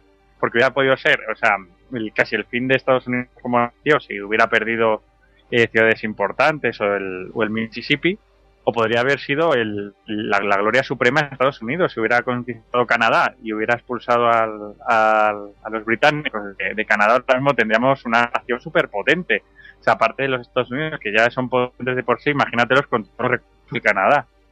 Sí la verdad es que hubiera sido monstruoso. Em, bueno económicamente ya están o sea no sé a lo mejor me equivoco y meto la pata pero económicamente tiene unos lazos muy estrechos. No sé si si si están tan unidos como creo yo, no como la Unión Europea. Canadá, vive una eterna crisis de identidad respecto a Estados Unidos, o sea, porque realmente, o sea, desde Europa tú los ves y dices, la cultura es la misma, pero pero sí que ellos intentan diferenciarse de, Norteamérica, o sea, de, Estados Unidos, pero pero es muy difícil de distinguir el, tipo de cultura. Pero sí que están muy muy unidos culturalmente y económicamente e incluso militarmente, forman parte del, en, digamos que, por ejemplo, las fuerzas aéreas americanas tienen plenas competencias en Canadá. Mm, qué curioso. Y eso se ahorran los canadienses, pero claro, tienen unos problemas de identidad de la leche. Eh, Tony. Yo solo añadir a título anecdótico que ya en los años 30 del siglo pasado, sobre el 32 o después del 29, el Departamento de Guerra americano estuvo diseñando entre sus diferentes planes estratégicos, tenía el, plan de guerra rojo, que era un plan de guerra enfocado a luchar, a invadir Canadá y mirar de privar a Gran Bretaña de las posesiones, de las posesiones del Caribe. Estamos hablando de dos países que habían luchado juntos previamente en la Primera Guerra Mundial y que después lucharían conjuntamente en la Segunda Guerra Mundial. Qué fuerte. Doctrina Monroe a saco, ¿eh? Sí, sí, sí, total pero un poco trasnochado, no sé, es como... Bueno, en el, creo que la, escuela de Marina llegó a jugarla, llegó a hacer un enfrentamiento, bueno, a simular un enfrentamiento entre la flota americana y la Royal Navy, un Jutlandia 2.0 y que al, final quedó inconcluyente.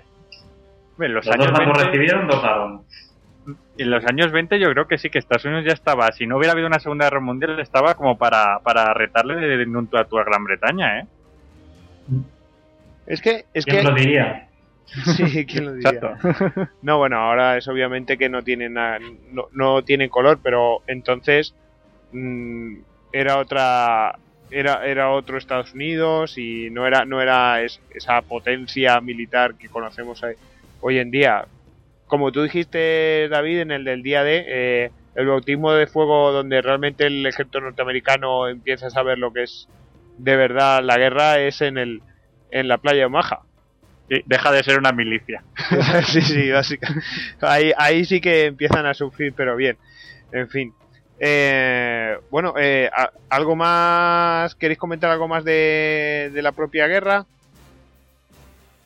Yo destacar en, el tema de enfrentamientos navales, otro de los encantos, de las cosas que tiene, me da cierto, hace sentir cierto encanto por esa guerra, es que en el campo naval, entre las fragatas, pues había un cierto espíritu de caballerosidad.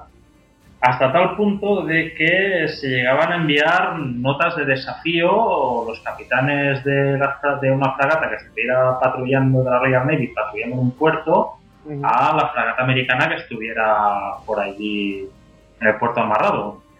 Y tengo aquí la nota de un desafío que envió el capitán de la Shannon, de la que hemos hablado antes, al Chesapeake. no llego a leerlo, el capitán del Chesapeake, pero consta como enviado. Y dice, buque de su majestad Shannon, las afueras de Boston, junio de 1813. Señor, ya que el Chesapeake parece preparado para salir al mar, le solicito si me hará el favor de encontrarse con el Shannon buque a buque para intentar las fortunas de nuestras respectivas banderas. Atentamente, Capitán Broca. Qué grande. Buenísimo es. Sí, sí. Es genial, es, eh, eso es, como la Edad Media, o sea, el, reto de caballero a caballero es, espectacular, a mí eso, eso me encanta, Pero ¿eh? esas cosas tan, tan románticas en estas guerras. Ni siquiera, ni si, eh, es por, por el honor, vamos, vamos a luchar por el honor, ni siquiera... en un tú a tú, o sea, nada de estrategia militar, sino ve con tu fragata contra la mía. Sí, pero ni siquiera esa parte de agresividad, de meterse con el rival, de intentar provocarle, no, no, no, es simplemente batámonos como caballeros en lo que nos gusta. Es que es, genial. a ver quién es mejor y ya está. Es, eh, es, absoluto. Porque no sé, los, los españoles eran muy dados a los duelos, pero eran. Eh, pues, digo en, la época de los en la época de los tercios, pero no eran. Eh, eran un poco más agresivos, eh, tirando una bravuconada, pero en este caso es absolutamente caballeroso. Es una cosa pero era otro concepto de guerra, no es el concepto de guerra total que existe ahora. Ahora mismo eso es impensable, ahora tu enemigo vamos. Sí, sí, lo matas. y... Todo lo que le puedes hacer se lo hace. en ese momento no era, era, era un empleo prácticamente, era un trabajo y la gente de la marina y de y de los ejércitos de ese entonces pues vivían de ello y los otros eran sus compañeros. O sea, es que el ejército a sus compañeros. Sí, sí, es cierto. Eh, no, no, de hecho siempre, por ejemplo, cuando Nelson pierde el brazo ahí en Tenerife, ¿no? Eh, el, um, el, comandante, eh, no, ahora mismo no me acuerdo cómo se llamaba el comandante, que creo que se llamaba Gregorio, no sé qué, el comandante de allí de Tenerife, pues coge, ya está herido el otro, pues se mandan cartas muy caballerosas y tal, y le, le manda queso y vino para que para que lo pueda mm, degustar eh, Nelson en su convalecencia y todo esto. O sea que, que realmente eso, a pesar de que son rivales, son compañeros. Es decir, sí son rivales en el sentido de que se enfrenta una nación con otra, pero no dejan de ser compañeros de trabajo que trabajan en lo mismo. Y eh, es increíble, la verdad es que es muy buena anécdota la, la que nos ha puesto Tony. Es genial, ¿eh? es, absoluta. Eh, David, ¿comentar algo de la guerra? Pues nada más, yo creo que, que hemos comentado antes, porque fue una guerra, digamos, una guerra menor por el número de soldados y el número de. Bueno, y, y el escenario y tal donde, donde se desarrolló pero que en cierta manera tuvo importancia porque fue como la, digamos que Estados Unidos tuvo que entrar de esa manera en las dinámicas políticas del momento, no pudo nunca quedarse aparte de, lo que era una guerra en Europa, cosa que ellos creían que podían hacer. Y se dieron cuenta que no, que eso no era así. Están en el mundo. sí, sí, va, bueno, o eso o que les doliera el bolsillo, no, no queda otra. Eh, Tony, yo también diría que a los americanos les ayudó a firmar el rol de la oficialidad. Ya hemos visto antes, los méritos de la mayoría de los comandantes americanos, Jackson, era haber pagado bien por su cargo o haber o su experiencia en la guerra de la revolución. En cambio, posteriormente, si no recuerdo mal, el siguiente conflicto que habrá, que, corregirme, creo que sea la guerra con México, ya entonces ya encuentras oficiales profesionales, Winfield Scott, encuentras ya un capitán de ingeniero Robert Lee y encuentras ya pues unos oficiales que pues no forman un cara y ojo, auténticos profesionales. Sí, sí. Y que luego lo echaron entre ellos. Claro, sí, sí, sí, exactamente. después ya empezamos a encontrarlos, todos esos nombres que nos suenan de, la guerra de secesión. ¿No es así, Tony? O sea, son, esos. Porque no, no los han mencionado así por mencionarlos, sino que son todos esos hombres ilustres de la historia norteamericana. Es que el salto cualitativo es importante. Sí, sí.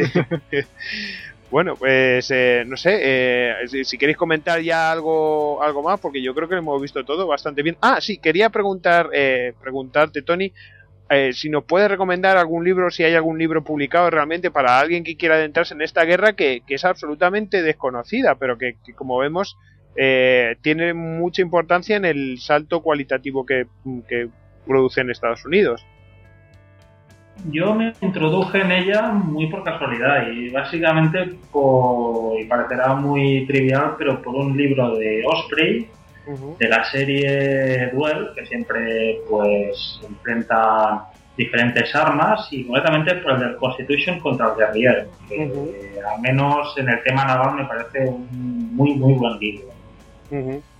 Y posteriormente por los otros libros de referencia, bueno, no encuentras tampoco. Hay uno que digas ahí, es el libro. O sea, que vas buscando, vas buscando por fuentes, pues encontrar cosas interesantes. O sea, que, que no hay, realmente no hay un libro así que, que tú hayas visto, sino que has ido rascando de uno, de otro, información de aquí, de por allá. Un poquito, a mí me sabes cómo se me sucedió una cosa parecida, me sucedió con Vlad de Lezo, que realmente no hay un libro de referencia, sino que vas rascando información de aquí y de allá y vas juntando y tal. Pues, pues un poco, yo creo que, a ti te pasa un poco así, ¿no? Eh, pero sí que me... sí que, apareció el libro de Medio Hombre. Sí, bueno, el de, el de Medio Hombre de... Ay, de, no me acuerdo cómo se llama este eh, el, autor, pero vamos, eh, la, la, novelilla esta de. Bueno, que cambia un poco la muerte de Vladelezo, bueno, en fin.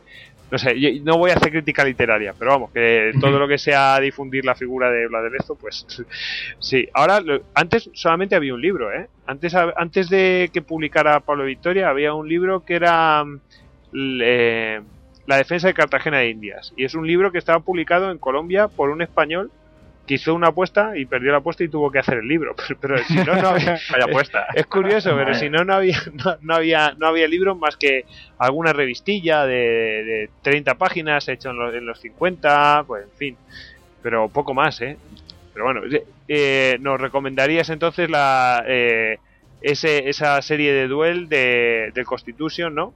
Eh, contra, contra el guerrero. Eh, eh, pues, oye, pues menos de una piedra, así que eh, a ver si, si un día te animas tú y publicas un libro sobre ello. Cuando tenga tiempo, que la vida real. sí, que no vas a contar. Bueno, en fin.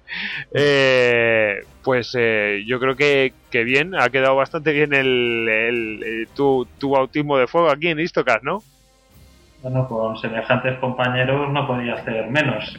no, no, exagerado. No, no, que exagerado. No, no, la, verdad es que nos has ilustrado porque realmente nosotros de, este tema eh, estamos muy perdidos. Eh, muy perdidos en el sentido, sí conocemos la, historia en general, pero no estos detalles es que nos has traído que, que son realmente impresionantes estos, estos datos. Eh, a mí solamente me queda darte las gracias por haber estado aquí y y animarte para algún tema que, quieras proponernos o, que yo crea que que puedes eh, pues enriquecernos mucho más y debatir con nosotros, discutir lo que sea, pues eh, estás invitado, así que cuando quieras podrás participar. Eh, y nada, ya también aprovecho para despedir a, a David, que como como todo el mundo sabe, es un todoterreno de, de la historia. Con las batallas, ¿no? Sí, a él lo mismo le, le pones una, una batalla de, en el mar de China como que le pones una batalla ahí en el lago Aire. En fin, ya, ya, ya, lo, pues ya lo conocéis. Eh, un saludo a todos. Eh, pues nada, vamos a despedirnos. Eh, mando un saludo, Tony, a quien quieras, eh, algún a, amigos, a no sé si tiene mujer o hijos, pues a quien te apetezca. Bueno, un saludo a la familia, a, Neus, que está despedida y no, no ha visto esto, espero que lo esté escuchando y bueno, a mis padres y a mi hermana, pues que ya les tengo ahí ya les he hecho, yo les he hablado de Istocas y tienen ganas de, conocerlos. Ah, mira, eso es una cosa que, realmente me encanta de Istocas y que es muy satisfactorio, que es eh, darlo, darlo a conocer. Eso a mí es lo que. No, no que dar a conocer Istocas, sino poder eh, dar a conocer la historia y que se difunda esto. Y no, no solamente este círculo de, de, amantes de la historia. Porque tú eres muy amante de la historia. Eh, David es muy amante de la historia, yo también lo soy, y los otros compañeros de Istocas, pero bueno, eso de difundir la historia entre, entre el resto de la gente, pues a, a mí me encanta. En fin, pues muy agradecido, eh, Tony, tío. Así que, Así que nada, eh, si no tenéis nada más que decir, pues nos despedimos todos. Eh, recordad que Tony es, eh, lo podéis encontrar, a ver, lo voy a decir bien, lo, voy a decir bien, a ver, es, lo podéis encontrar en Twitter, es Coronel Mumbao, pero lo podéis encontrar por arroba Lord Cirencester y eh, en su blog de coronelmumbao.blogspot.com y ya sabéis a David también arroba David Nagan en Twitter y a nosotros en arroba istocas o istocas.com así que nada, vamos a despedirnos todos eh, a mandar un adiós conjunto. Venga, hasta luego. una salva de la constitución. Venga, adiós. Venga, Semper Fidelis